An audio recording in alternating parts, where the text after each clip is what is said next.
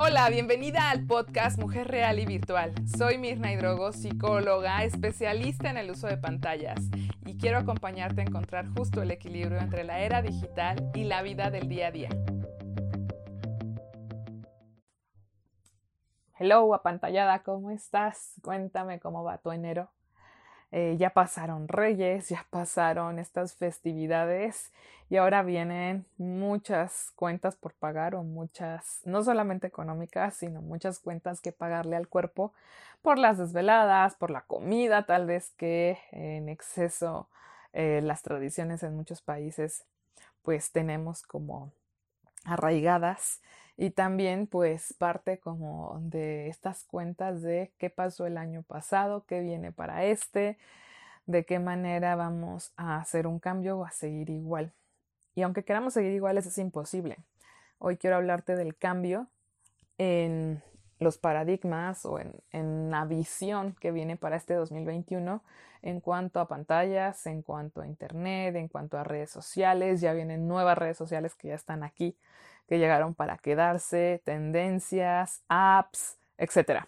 Así que la invitación de hoy y la primera tarea que quiero invitarte, no como a tienes que hacerla, sino atrévete, atrévete a hacerla. Sabes que yo hablo mucho de retos, es esa, que puedas atreverte a investigar qué viene, qué está pasando, cuáles son las tendencias y el boom para niños y adolescentes en un nuevo año donde en muchos colegios, en muchos países, pues no habrá regreso a, a las aulas aún, seguirá habiendo la modalidad virtual, en donde también hay muchas eh, opiniones al, al, ahora sí que a la deriva y al, al movimiento que se está dando. No sé de qué manera explicarte cómo pues nuestros jóvenes niños están escuchando de ti, de papá, de sus compañeros, incluso en las clases eh, a distancia o virtuales, también están obviamente al tanto de las opiniones en redes sociales, en,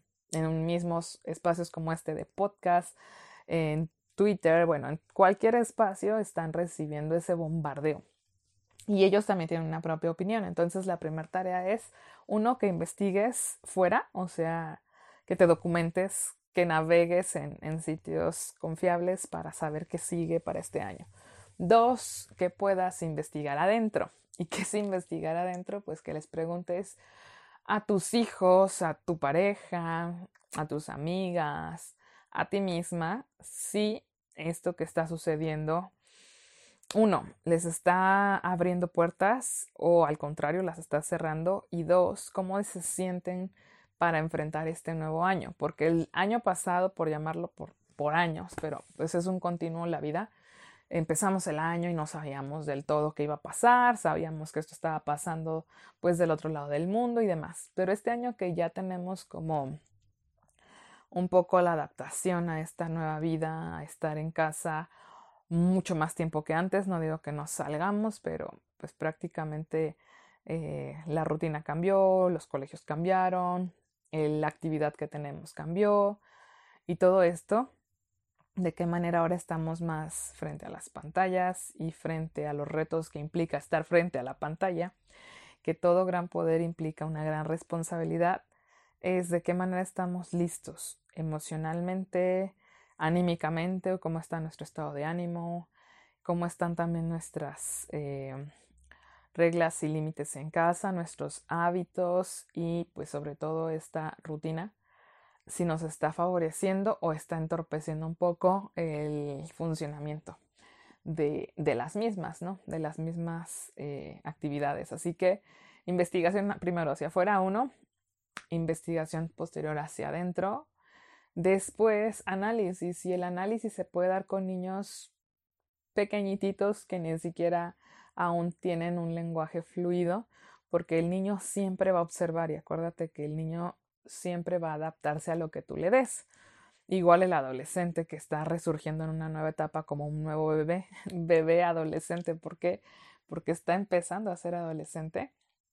Es lo mismo, analiza con él y con ella, con ellos, eh, cómo están, cómo se sienten, qué han escuchado. Te vas a sorprender lo que tus hijos saben y no te platican ¿Por qué? Porque los hijos de repente, acuérdate cuando eras solo hija y no mamá, pues como hijos muchas veces creemos que eso no es importante, que no es relevante, que no nos van a entender nuestros papás, etc. Entonces, permite ese, digamos, debate, diálogo de cómo vamos, que han escuchado y abre la puerta a eso, a la comunicación. Lo que ahora vas a ver y que voy cerrando porque quiero que sea corto y lo compartas con tu pareja, con una amiga, con la maestra de tus hijos, es de qué manera los nativos digitales, nuestros chicos y chicas, están percibiendo el cambio mucho más natural, por llamarlo de alguna manera, aunque creemos que cómo se van a sentir ellos, piénsalo, tienen menos años de vida que tú y que yo, tienen más adaptabilidad que tú y que yo a nivel incluso neurológico y también eh, están abiertos porque su mundo ya fue así desde que nacieron, están en esta eh, era digital. Entonces, nuestros nativos digitales, digamos que ahora son la punta de lanza para enseñarnos y que muchos estamos solo quejándonos de pero por qué, pero esto no sirve, pero es que no funciona esto y cuestionando mucho las opiniones externas. Y nuestros chicos tal vez solamente están en el aquí y el ahora, no solo adaptándose, sino aprendiendo, porque eso es lo interesante de esta oportunidad y con eso cierro que el aprendizaje que estamos teniendo hoy, los que estamos, digamos, expuestos a la pandemia, a la cuarentena, al cambio, al COVID, a lo que quieras, estamos teniendo un aprendizaje inconscientemente, involuntariamente y también de manera muy rápida. Y eso de mil formas es algo que podemos pues valorar, agradecer o simplemente desperdiciar y quejarnos. Así que hoy qué eliges? Ver a tus hijos y oírles y hacer un análisis de realmente sabíamos que no que no iba a pasar de un día a otro y que a veces tal vez pensamiento mágico venía de esto se va a acabar y ya mañana todo va a volver a la normalidad entre comillas, pero en el fondo sabemos que esto va a ser una etapa, va a ser parte de una época o de una pues transición más larga que de meses o de años incluso. Y que en los libros, bueno, cuando de repente se hablan estas pandemias históricamente o demás, pues son incluso pues eh, periodos de tiempo prolongados que no es de un día a otro porque pues hay muchas variables. Así que pues pensando en un 2021 esperanzador, hay que pensar en un 2021 que que es real y que también tiene ambos, ambos lados de la moneda. Así que tú decides de qué lado quieres verla.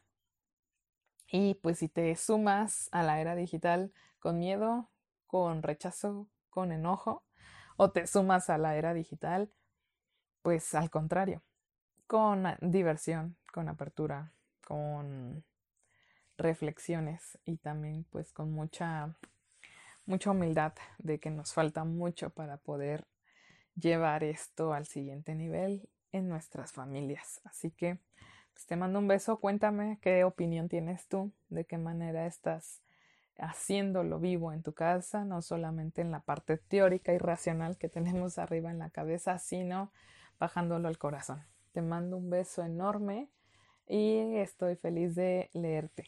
Chao. Gracias por escuchar este podcast para ayudar a más familias a transformar sus vínculos y sumarse a esta era digital. Compártelo y te veo en Facebook, Instagram y YouTube. Abrazos virtuales.